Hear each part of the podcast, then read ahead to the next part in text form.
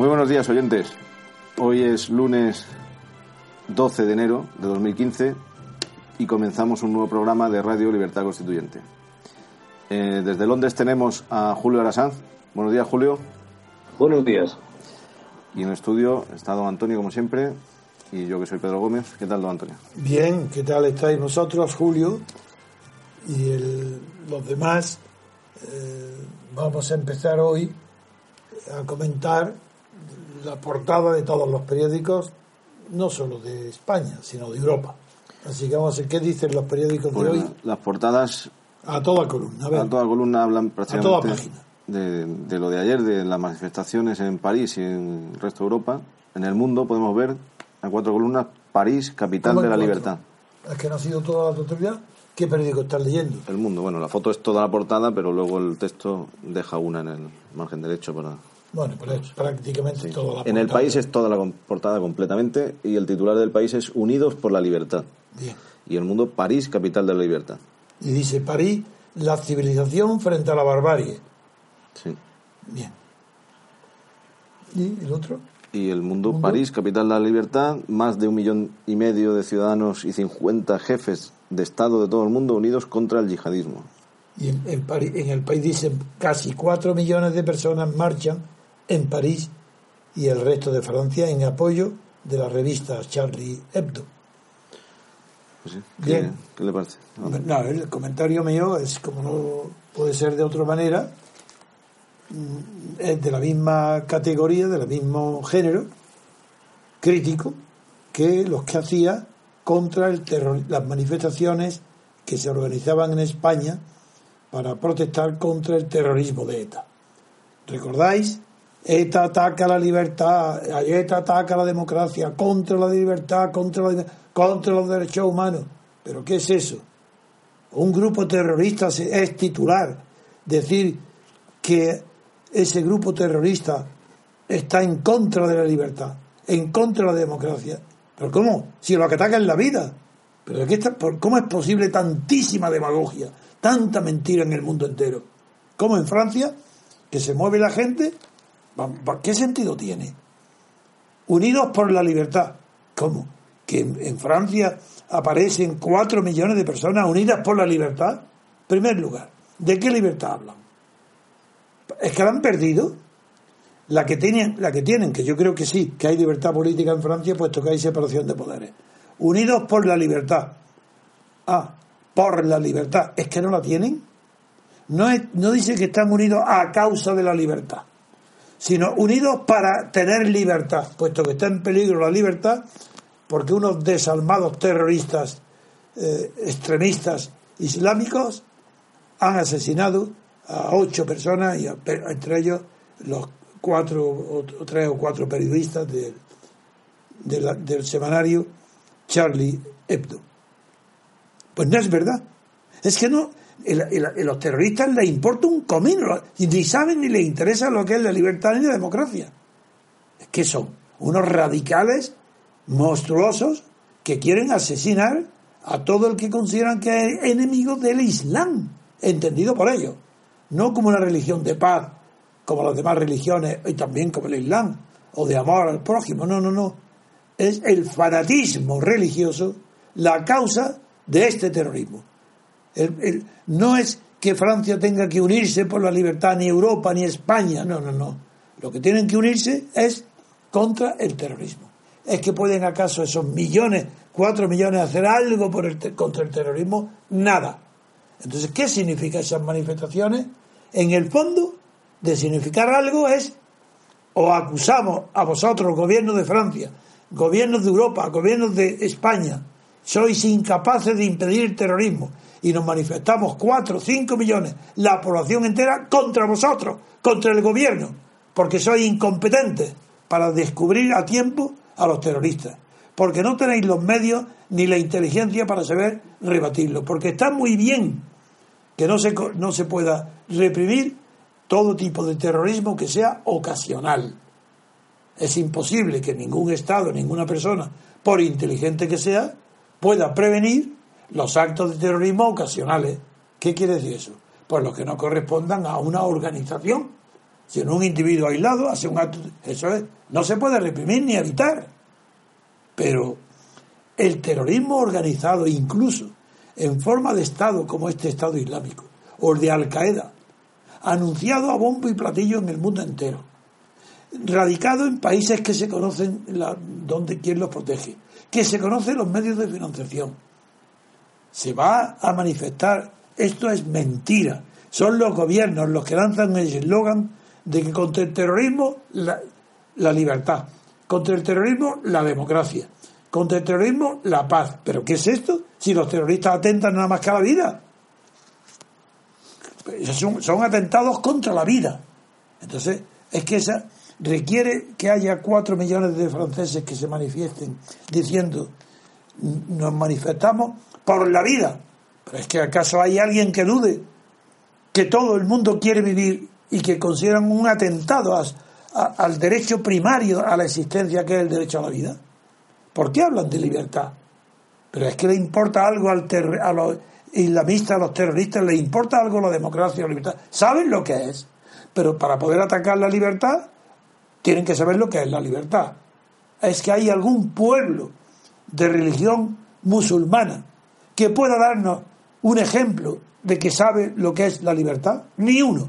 Pero claro, no nos pongamos tan orgullosos, porque la raza europea, la raza blanca, la civilización occidental, la civilización cristiana, pues salvo Estados Unidos y en Francia también, bastante, sí saben lo que es la libertad.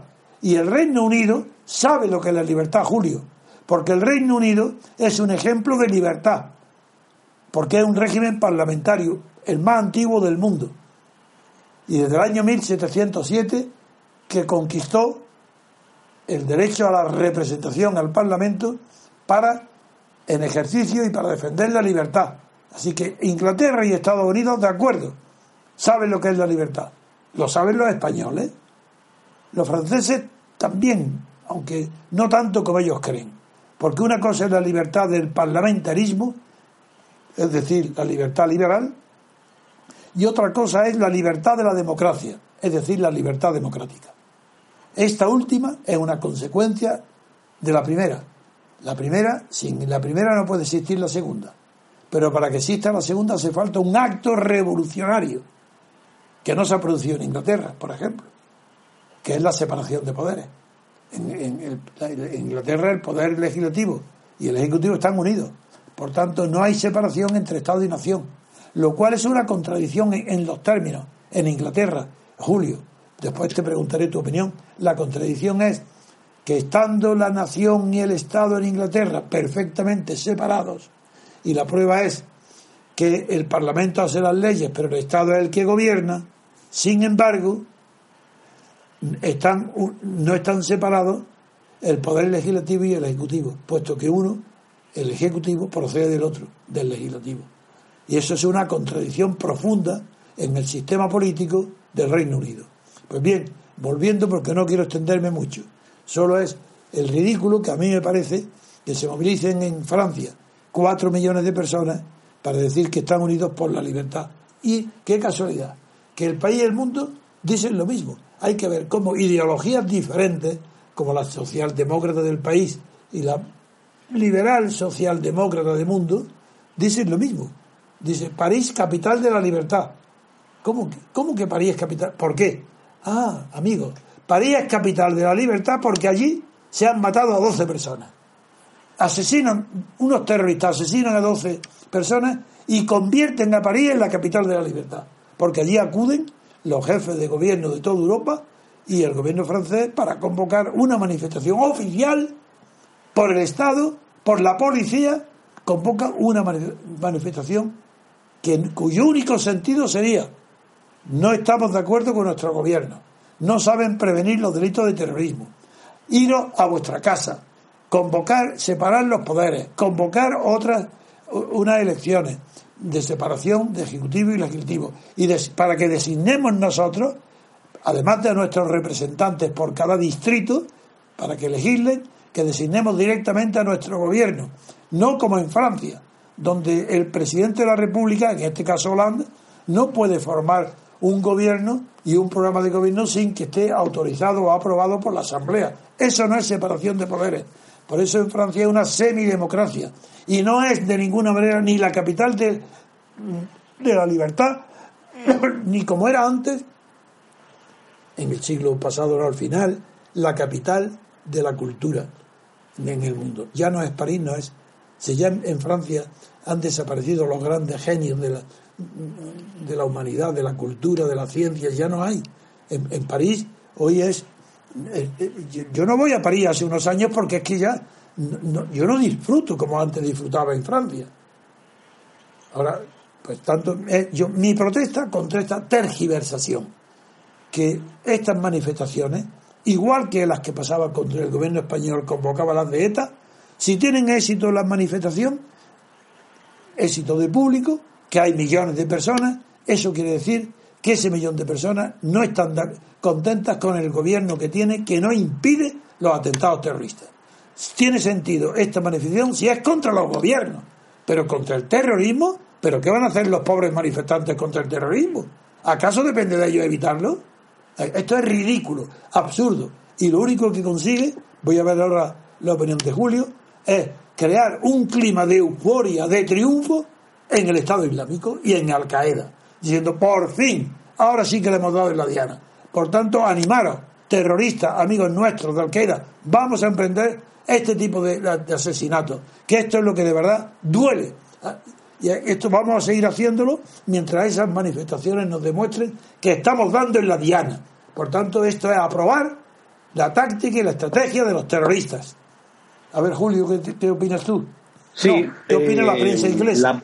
La, prensa, la prensa británica ha estado muchísimo más moderada en la, en la reacción. De hecho, toda la, todo el asunto, salvo un par de, tabloides eh, que titularon eh, bueno, las, cosas que suelen utilizar los, tabloides, pues, por ejemplo, el, día que, en el que murieron los asaltantes, pues el Sun tituló Esta es por Charlie y el Daily Mirror tituló Querían morir como mártires, pero murieron como basura asesina. Pero en general, salvo esos dos eh, tabloides, justo el día en el que se produjo el desenlace de, los tres días que, en los que han sucedido los hechos, la prensa tiene una, tiene una reacción más bien reflexiva. Lo que sí hay es hay muchos eh, artículos en todos los periódicos, desde el Times al Independent, desde la derecha a la izquierda, eh, preguntándose cuál va a ser la reacción de Francia y si se va a seguir bombardeando a ISIS. Ya sabemos que uno de los eh, que actuó no en el ataque a las revistas, sino de los que actuó en el ataque al supermercado kosher, al supermercado que vendía comida tradicional judía, era un, eh, un señor del oeste de África eh, que pertenecía al, Estado Islámico. Lo que dice usted coincide totalmente con mi percepción. Era la misma percepción que yo tenía cuando vivía en España, porque pensaba, mm, el, que ha puesto la bomba pensará qué importantes somos, que vienen 50 jefes de Estado a, a manifestarse contra nosotros en, las calles de París. La verdad es que suena, suena a impotencia y bueno, la verdad es que el Hollande es un, es un presidente que no da la talla de ninguna de las maneras. Estuve escuchando lo que, lo que dijo y pues no sé, uno espera, uno espera, uno espera otra cosa. Entonces, eh, aquí lo que hay es reflexión. Lo que hay es, por ejemplo, Patrick Coburn, que es un, grandísimo corresponsal especialista en, en asuntos exteriores, dice, eh, de verdad se sabrá si los asesinatos han sido un éxito dependiendo de, lo que el gobierno francés eh, haga. Y da una serie de datos, porque se ha culpado a la seguridad, es cierto, que, estaban en la lista negra y no podían volar a territorio norteamericano, y eran dos conocidos de la policía, uno de ellos incluso había estado en la cárcel pues por hechos criminales relacionados con terrorismo islámico, y, eh, obviamente el gobierno francés ha intentado evitar que, haya un debate sobre su inoperancia y sobre eh, sobre su, en fin, sobre los errores que naturalmente que, esto es para disimular el fracaso del gobierno francés. Eso es evidente. Cuanto más millones en la calle más se oculta el fracaso preventivo del servicio de seguridad y de policía y de, espionaje claro de, de, infiltración de un gobierno que está obligado a, evitar a hacer todo lo posible para evitar estos hechos que ya digo, que, nos, que han sido cometidos por organizaciones internacionales que ya llevan años actuando y que lo dicen que lo van a hacer. sí, bueno, aparte en lo que, lo que, en lo que todo el mundo está de acuerdo aquí es que esta situación en la que nos encontramos, con un aumento del yihadismo y con un aumento del terrorismo, que ahora ya lo tenemos en, en Europa una semana sí y otra semana también, es eh, ISIS no existía, ISIS es consecuencia de que en el Reino Unido, Francia y en un principio menos los Estados Unidos eh, apoyaron a los rebeldes sirios. Sin duda. Eh, se encontraron con que eh, ellos no querían mandar tropas ni actuar directamente contra, contra el régimen de Assad. Recordemos para nuestros oyentes que Assad es otra rama, la rama hermana del partido Baas. laica, laica eh, que era la misma a la que pertenecía el derrocado Saddam Hussein. Eh, Saddam Hussein y Assad eh, eran, y en el caso de Assad todavía es, la garantía de que no existía terrorismo radical. Al destruirse esa estructura estatal, y eso es lo que dice toda la prensa aquí, toda la prensa aquí, de derecha o de izquierda, lo que ha sucedido es que sí, Francia no está en guerra, como dice Patrick Coburn, pero está sufriendo las consecuencias de cuatro guerras en Oriente Medio. Es decir, para España, Julio, para España, ese eh, análisis que yo comparto quiere decir que Bush y Aznar y Tony Blair son directamente responsables de haber inventado un casus belli contra Irak inexistente, como era la existencia de armas de destrucción masiva, para quitar el dictador, suprimir el régimen laico y no impedir, no poder evitar que ese poder pase a, los y, eh, al, islamismo religioso, por tanto, no laico, y que este ya de ahí sea la fuente, el hogar, en donde se cuecen y nacen las diversas ramas del terrorismo internacional islámico. Y esto, pues la culpa tiene nombre, y es Bush, Tony Blair y Aznar hay algo, hay algo, hay aquí desde luego a Blair, Blair mm, el prestigio de Blair está por los suelos. Pero aquí el Aznar no está por los suelos y hay que llevarlo ya a los suelos. Quizás, quizás es porque la responsabilidad de, de Aznar es pequeña en el sentido de que eh, la fuerza militar para llevar eso es evidente que es un enano eh, político, no de estatura. pero, pero no, las, las consecuencias. Eh, eh, hay una. La, la, entrevista que Carmen Dolz y, y el que habla, eh, cuando le hicimos la entrevista para, para, el periódico que tenemos en internet, el diario RC, le hicimos una entrevista a Lord Healy. No sé si usted la ha leído esa entrevista que tenemos. Bueno, pues en esa Lord Healy es nada menos, es un hombre que tiene 96 años, que nada todas las mañanas en la piscina que tiene en, en cerca de donde yo vivo. ¡Qué barbaridad! Y, le entrevistamos, está, bueno, en la cabeza la tiene igual que usted, perfecta. Y, él dijo, él dijo que eh, ojo con las guerras santas porque lo, lo que producen son yihadistas. Claro. Os invito, a todos los a, todos nuestros oyentes a que leáis esa entrevista eh, de verdad, porque es que me acuerdo montones de veces de lo que él dijo. Él era un hombre con experiencia, él era un hombre eh, del ala derecha del Labour Party, pero que tenía, que había estado en la guerra. Y él sabía lo que era una guerra. Y todos estos que han decidido ir a la guerra, ni Blair, ni Bush, ni, ni Aznar, en el caso de Aznar es, creo que es distinto porque, bueno, sufrió un atentado de, de, de ETA, pero en todo caso, ellos conocían las consecuencias de la guerra y por eso, y él dice en esa entrevista, tanto Ted Heath como toda la gente del Partido eh, conservador sabían lo que era una guerra porque habían estado en la Segunda Guerra Mundial y no querían otra. y de hecho, cuando los Estados Unidos. Aznar es pequeño porque es pequeña la dimensión política española en el mundo. Sí, Aznar tiene la misma proporción de estatura política que la que tiene el pueblo español. Y en el, ante el pueblo español, que ha resultado de la guerra de Aznar? Que España es objetivo del yidaísmo. Decir, que muy bien, de acuerdo, pero si Aznar no se mete diciendo que él ha visto con sus propios ojos y dirigiéndose en televisión a los españoles, que él había visto las armas de destrucción masiva, un embustero semejante, simplemente porque Bush le ha dicho apóyame, o nada, sin decírselo, porque los que sirven a los poderosos, el poderoso no lo pide, se adelantan a lo que el poderoso quiere. Aznar es un adulador del poder eh, parecido al suyo, y era Bush. Entonces, no te, eh, y la importancia de Aznar es la importancia que tiene en España el neofranquismo, es el, el Partido Popular. Si Aznar quería, le parecía que Franco era débil, que, que, que era de derecha nada más, que no era de extrema derecha. Pero si es que hay que saber lo que es Aznar para saber lo que es el Partido Popular. ¿Y por qué hoy Rajoy es un timorato que no sabe lo que hace y le están diezmando, la están destruyendo España ante sus ojos? Con, unos delitos enormes de sedición para la secesión de Cataluña y no hace nada. Pero ¿cómo, cómo que es pequeño? Los pequeños hombres son los que causan las grandes desgracias políticas de los grandes pueblos. Claro que España hoy no es un gran pueblo.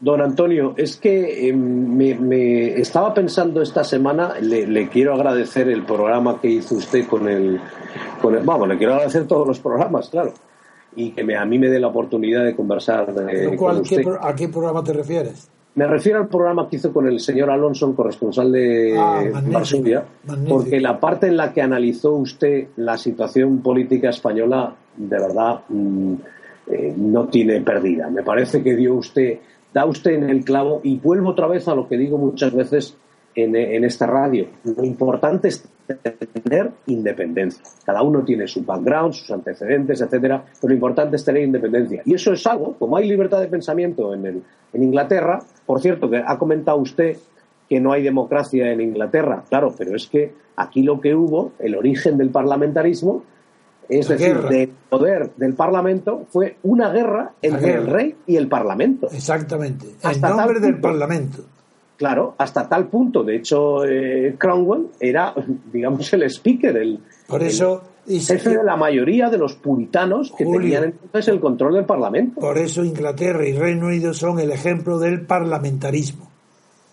Claro, claro, pero recordemos, recordemos para aquella gente que no que no lo sabe, porque desgraciadamente en España se sigue enseñando la historia de Europa como si fuera la historia de Francia, que me parece un error gravísimo. Desde luego descartando, descartando pues el origen del parlamento, del, del, parlamentarismo, lo que es una monarquía parlamentaria, las consecuencias de la revolución industrial y todo eso pasa en Inglaterra o en el Reino Unido. O al menos, si se contara la historia de Europa y del mundo como si fuera la historia de Francia, si al menos se dijera que la culpa de todo el desastre actual es debido al fracaso de la Revolución Francesa, todavía.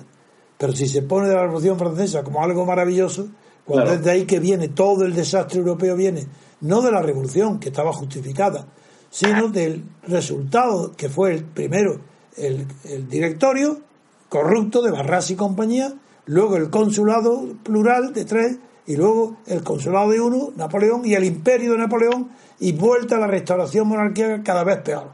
Entonces, si se contara la verdad, pues bien, pero es que se cuenta la mentira porque se ha hecho el mito de la Revolución Francesa se ha convertido en algo que no tiene crítica.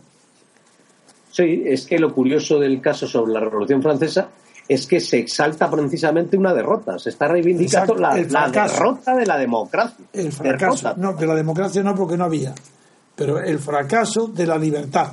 Ese sí, la no existencia de libertad colectiva en Europa es debido al éxito mitológico de la Revolución Francesa. Así es. Bueno, en todo caso, volviendo a lo de a lo de a lo que comentaba usted por, por cerrar el tema, si me parece, independientemente de que usted quiera añadir algo. No, no, está bien, Julio, sigue. Lo que, lo que se dice aquí es que ISIS no era nada, ISIS era solamente la facción, y ahí voy a decir algo que no viene en la prensa por uno de mis grandes amigos, que es un periodista sirio, que colabora con, con la BBC haciendo documentales especialmente sobre Oriente Medio, un hombre que sabe de lo que habla, y os voy a dar la información que él me da. De las diversas conversaciones que hemos tenido, pues estos años en los que eh, coincidimos en una asociación caritativa en la que yo daba clases de, español para, extranjeros, gratuitamente, por cierto. Anda, no cobrabas. Sí, es una afición que, es una afición que me, me sigue acompañando, don Antonio. Muy bien, muy bien. En todo caso, en todo caso, él me decía, yo le dije, eh, no, no te das cuenta de que está el peligro de que eh, la gente más radical, la gente eh, como los, lo que hoy es ISIS, que entonces no existía, se adueñen del movimiento contra Assad. Y él me dijo, tenemos que correr ese riesgo. Bien, a los meses, cuando ya se empezó a hablar de que ISIS estaba empezando a, tomar el... No ISIS, sino la gente radical o en fin, grupos cercanos a, la filosofía de Al Qaeda, le dije, eh, ¿qué es lo que está pasando? Y me dice, bueno, lo que está pasando es que son los que mejor luchan. En una guerra, los que más matan son los que controlan el poder. Bien. Los que mejor ejercen la violencia, si queréis que lo digamos de manera eh, más, eh, en fin, un poco irónica. Eh, ¿Qué es lo que pasó posteriormente? Lo que pasó posteriormente es, y por eso es tan peligroso, por eso me acuerdo de lo que usted ha explicado estos días, por eso es tan peligroso y por eso en el, en el Código Penal se castiga incluso la tentativa del delito de sedición. ¿Por qué? Porque eso lo que hace es que esa estructura del Estado que garantiza que tiene el control de la violencia, que es por lo que a mí me enseñaban en la universidad, en la Facultad de Derecho, que se define el Estado, el que tiene el control de la violencia, otra cosa es la legitimidad, y eso también lo ha explicado usted muchas veces, cuando se deshace esa estructura, ¿qué es lo que ha pasado en Libia? ¿Qué es lo que ha pasado en Irak? ¿Qué es lo que ha pasado en Siria? Surgen grupos que, dependiendo de la fuerza que tengan, hacen pues de su capa un sallo y hacen su ley.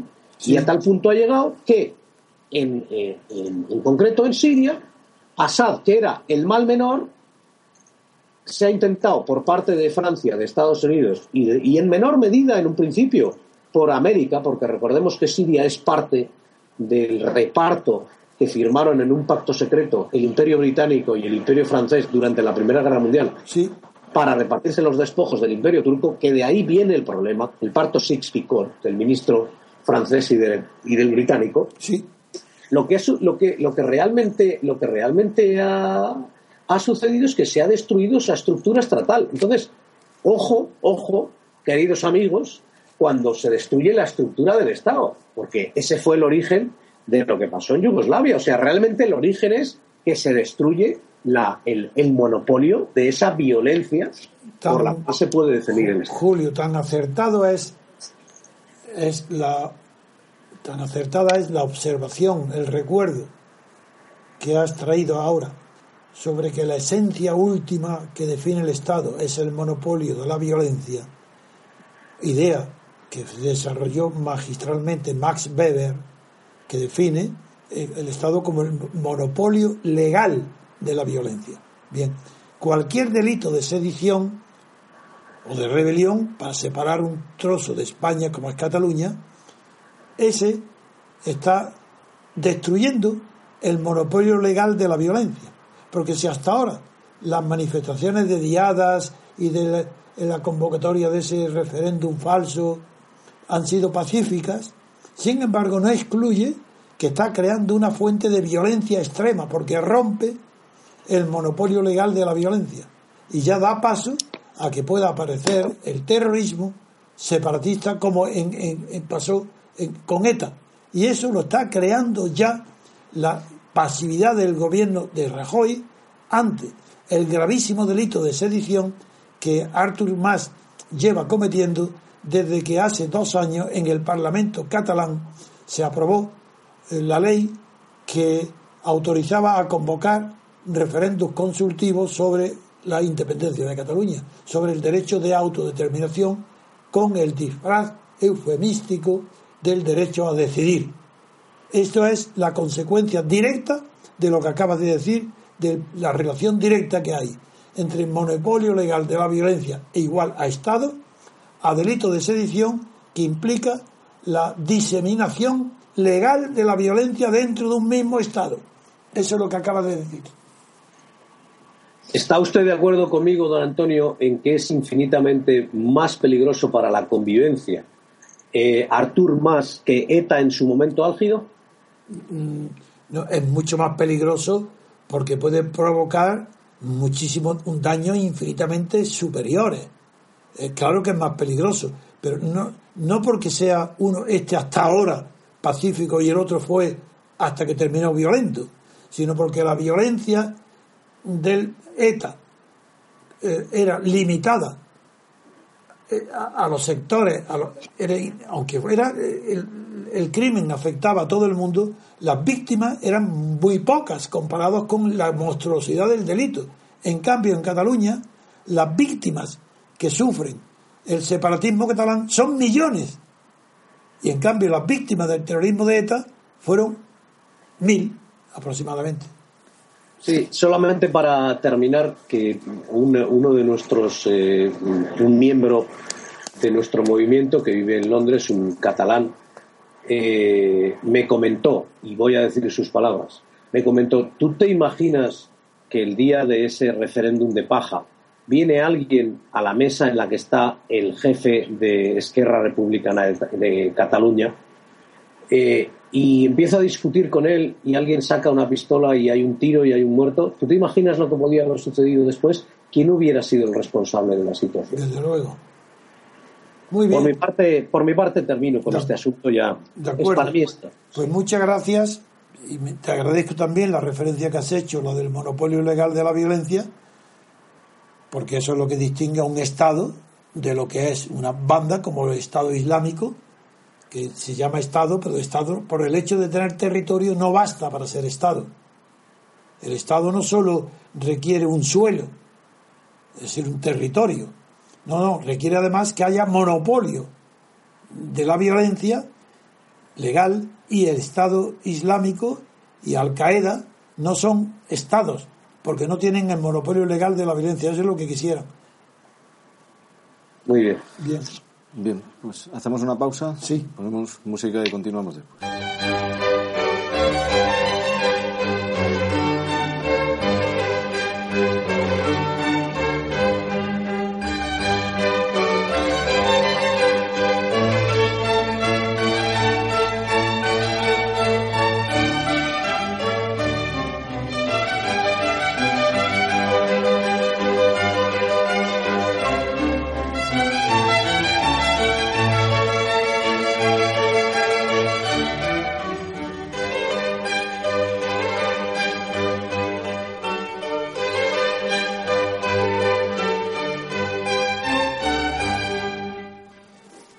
La segunda parte del programa vamos a, analizar otra noticia que viene, podemos ver en el país, en la página 16. Dice, Margallo ve la lucha con la yihad como la Segunda Guerra Mundial. El ministro proclama en Jordania que los islamistas no pasarán. Bien, eso sí, una noticia que dada la exageración eh, y la persona que emplea esas palabras, que es Margallo, pues merece la pena comentar. En primer lugar, ¿cómo se puede comparar la, la o como que la causa de la jihad puede compararse con la Segunda Guerra Mundial? Es decir, pero este hombre, de verdad, yo pienso que a este hombre le falta un tornillo. ¿eh? Este hombre no es normal. La Segunda Guerra Mundial, la causa directa de la causa fue Hitler, pero no la persona. Fue el deseo de revancha del pueblo alemán, que es lo que explota Hitler, contra las consecuencias de la pérdida de la guerra primera, del Tratado de Versalles, de la paz de Wilson, pues en la rebelión alemana, primero psicológica, la humillación de las reparaciones que le obligó los vencedores a Alemania, creó Hitler. Y Hitler, si el totalitarismo apoyado por la filosofía, la literatura, el arte entero de Occidente y de Europa, ese es, causante esa ambición del, pueblo alemán, interpretado por Hitler, por la manía de grandeza, queriendo extender el poder de Alemania en los territorios adyacentes. No es la, el Anschluss la incorporación de Austria, Checoslovaquia, sino eh, la propia hasta Polonia, todo era alemán, porque Alemania necesitaba ese espacio vital para su comercio, su desarrollo, su economía. Bueno, pues a eso, este pobre hombre, que de luego yo creo que está desequilibrado de verdad, cree que la lucha con la jihad es como la Segunda Guerra Mundial. Claro que nada extraño tiene en una persona que empieza su carrera de ministro loco, porque es un ministro loco, la comienza metiendo la pata gravísimamente en, con la, en Argentina, que por, cuando la expropiación de los yacimientos de Repsol, y luego, enseguida, inmediatamente en Gibraltar, cuando quiere organizar una guerra de los pesqueros de la bahía de Algeciras contra la armada, la nave inglesa, la británica, que estaba y esto de verdad encendiendo el, ánimo bélico de los pescadores. Este loco, que tiene el antecedente, que es nieto de un Margallo, que, que, se le llama la guerra de Margallo, una, una, guerra que creó Margallo, su abuelo. Este quiere repetir la guerra, este quiere guerra. Bueno, pues a ver, Julio, ¿a ti qué te parece compararlo con la guerra mundial, este pobre hombre que ni siquiera sabe lo que es Gibraltar? Todavía no se ha enterado. Lo podríamos bautizar como pasionario. claro. Ah, porque ha dicho, sí, porque ha dicho una palabra también, eh, diciendo que contra la ya no pasarán. Ha, dicho que no pasarán a los pues- islamistas el terrorismo como la pasionaria cuando la guerra civil española en el cerco de Bilbao creó el eslogan no pasarán, que fue uno de los grandes eh, frases que motivaron la creación de la internacional las brigadas internacionales contra Franco, contra la guerra civil, contra, los, contra los sublevados, contra, la República. Pues bien, este, este hombre quiere recordar ahora esa frase diciendo no pasarán. Pero ¿cómo que no pasarán si están aquí ya han pasado? Pero idiota, es que no te enteras de lo que es el terrorismo. Que no pasarán, mira, se podrá hacer lo que se quiera, pero que pasar es seguro que pasan, porque son individuos que están en todas partes. ¿Cómo que no pasarán? Eso indica el nivel mental de este pobre loco. A ver, ha, Habido, ha habido, don Antonio, ha habido, al hilo de lo que, de lo que usted comenta, ha habido un interesantísimo debate en la Casa de los Comunes eh, esta semana, un debate de más de dos horas de duración. Es un debate que se llama de Backbenches, en el que... Pero para que lo sepa tu oyente, la Casa de los Comunes te está refiriendo a Londres.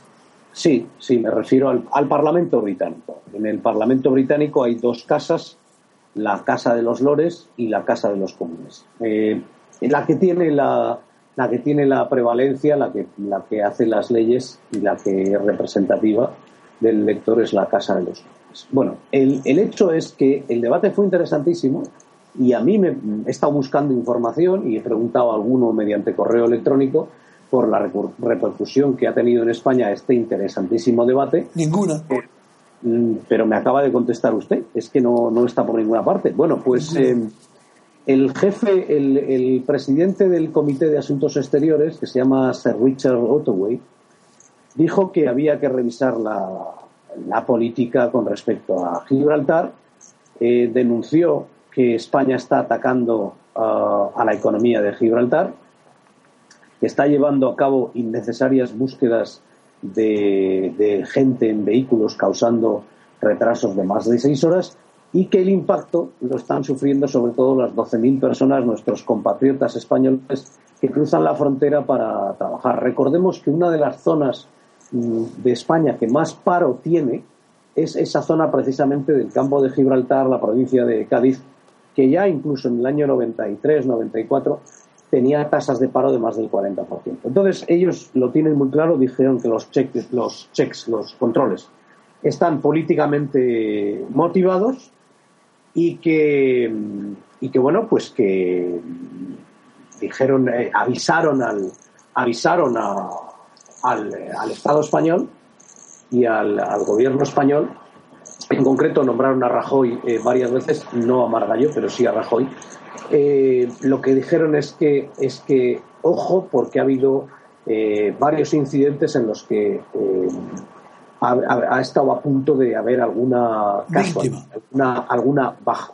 Sí, víctima.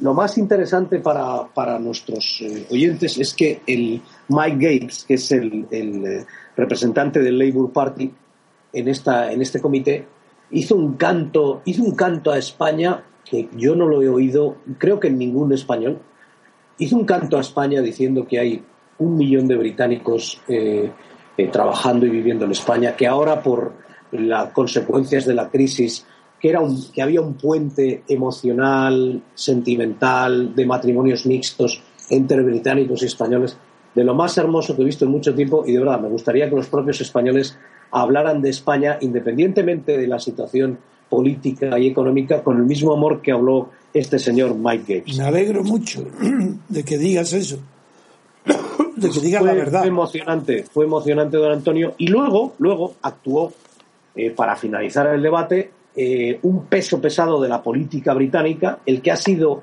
hasta hace poco ministro de Defensa del, del gobierno de coalición, el liberal conservador, que es Liam Fox.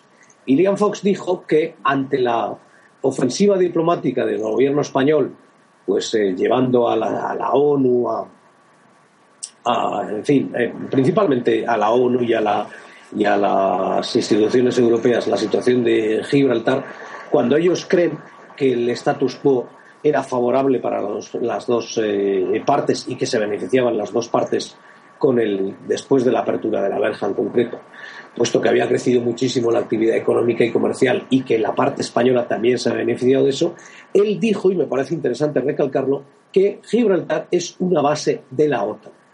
No es una base eh, británica. Es una base británica, pero es una base que utiliza la OTAN. Y puso varios ejemplos y advirtió, advirtió perdón, advirtió al gobierno español, advirtió al gobierno español de que no volviera a, causar problemas en la zona, porque lo que está haciendo es causar problemas a la OTAN. Y es más, citó una declaración del Congreso norteamericano en el que el Congreso norteamericano, a instancias de la diplomacia británica, recalcó la importancia de Gibraltar para la OTAN. Esto, en fin, me parece una pena que no haya salido en los medios de comunicación españoles porque da la sensación de que están empezando a cabrearse. Esa es la sensación que me dio a mí. Bien, Julio. pero sin, embargo, la reflexión inmediata que tengo, y sé que no me equivoco, y es inmediato, acaba de pronunciar la frase y ya estoy pensando yo eh, que esa frase obedece a un debilitamiento de las razones históricas que legitiman la ocupación de Gibraltar o la ocupación, la pertenencia a la soberanía eh, británica, ya que tienen que acudir nada menos que a la utilidad que esa base de Gibraltar, ese peñón, tiene para la OTAN, para decirle a España, cuidado que estáis atacando a la OTAN, cuidado que es que la OTAN, lo cual me alegra, porque quiere decir que la base británica de las razones históricas está debilitada, se está debilitando, lo cual me alegra, porque yo que no jamás en mi vida he perdido un minuto de mi tiempo ni un segundo para defender que Gibraltar vuelva a España. Yo, en cambio, si hubiera una democracia en España superior al sistema inglés, estaría deseando entonces que Gibraltar perteneciera a España. Pero me alegro que la base histórica se debilite en el pensamiento vanguardista, o mejor, eh, británico, ya que acudir a la OTAN es reconocer que Utrecht no tiene ya fundamento. Pero si es que se comentó en el debate, don Antonio, que había habido, y lo dijo el diputado laborista y no lo, no lo negaron los demás, se comentó que había conversaciones para la cosoberanía en la época de Zapatero. Se comentó eso. Luego quiere decir que los británicos, pues ese tema que comenta usted de Utrecht, vamos, eso saben que, no hay una, es decir, eh, algo racional hoy detrás de eso.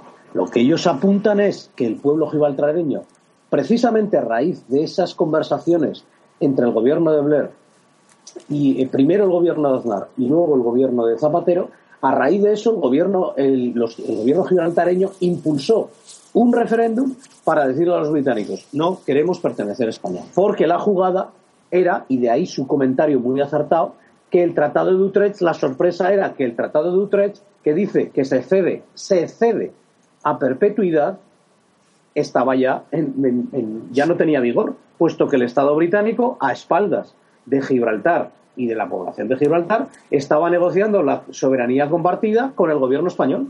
No solamente eso, sino que previamente, fuera del Tratado de Utrecht, había ocupado el territorio del aeropuerto que no estaba en el Tratado de Utrecht. Así que había ya otro antecedente, pero el que tú dices, claro que hay más importante todavía, porque es el reconocimiento del gobierno inglés que no, no son las reglas derivadas del Tratado de Utrecht las que hoy están en vigor en Gibraltar, sino la ocupación de hecho y la protección del Reino Unido a esa parte del territorio español.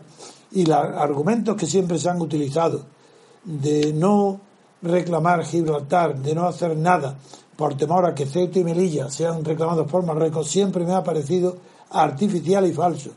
Porque mientras que Gibraltar era español cuando es ocupado por la flota británica, en cambio, Ceuta y Melilla eran sitios. La palabra sitio eh, significa exactamente mm, eh, trozos de un territorio y esos trozos de territorio africano están ocupados por España, por el ejército español, y no hay absolutamente ni el resto alguno, ni de población, ni de soberanía, ni no de Marruecos. Es que no es, es que no, no existía. Eran sitios, era como si hubiera prisiones o un cuartel militar desde hace 500 años, y ese es el origen de las ciudades de origen español exclusivamente no han sido un territorio ocupado por España con habitantes, sino que era un territorio que España ocupó y sin oposición pacíficamente para construir sitios de defensa militar de la zona del Mediterráneo y no precisamente contra Marruecos, que no existía, sino normalmente hubiera sido entonces allí la piratería, que es lo único que podía haber. Como... Los piratas berberiscos. claro, claro, exactamente. a eso me refiero. Muy bien. Hay una, solamente una cosa más. Dio un dato, dio un dato el, señor Richard Ottaway, el jefe de, del Comité de Asuntos Exteriores, que me parece interesante. Solamente el 7% de la economía de Gibraltar depende hoy de la Armada Británica. Ah, importante. O sea que han logrado que no les cueste un duro. De acuerdo. Muy bien, Julio. Enhorabuena, porque ha sido hoy tu intervención muy feliz. Muchas gracias, don Antonio. Pues está muy. Bueno, no sé, ¿no? Vamos a seguir. Vamos a parar ahora, pausa y vamos a ver. Vamos a hacer una pequeña pausa. Y elegir otro tema.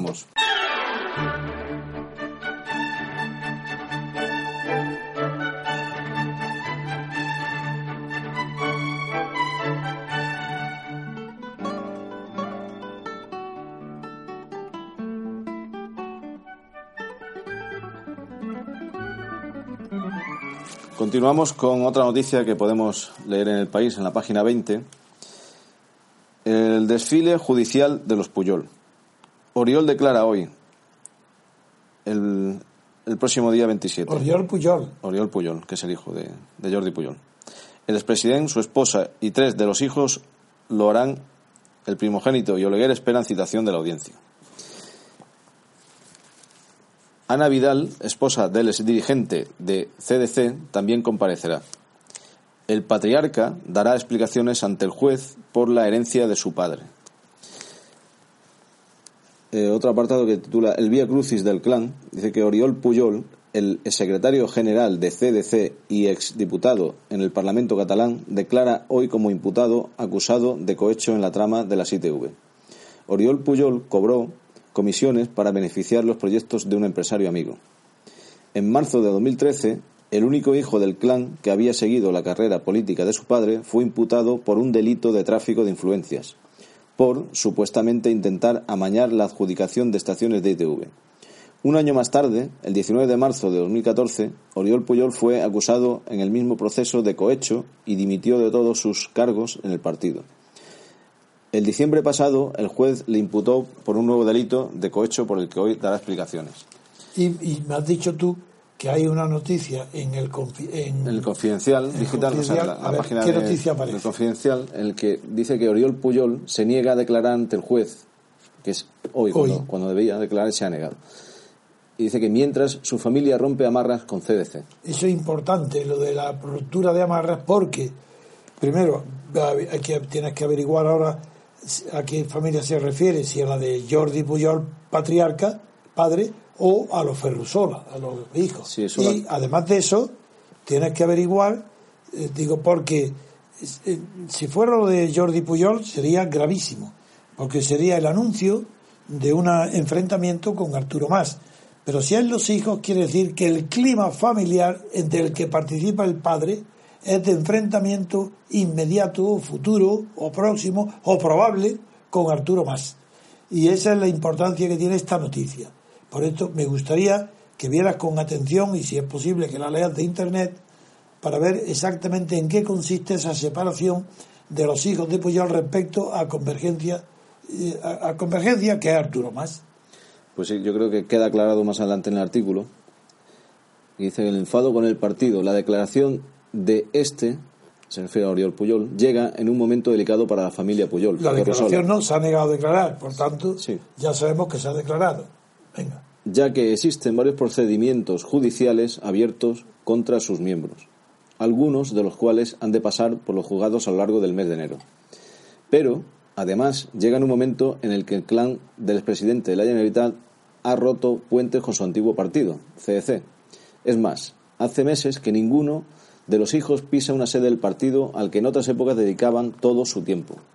En realidad, toda la familia está muy enfadada con la formación porque considera que desde con la formación quiere decir con el partido. Con el partido, sí. Bien.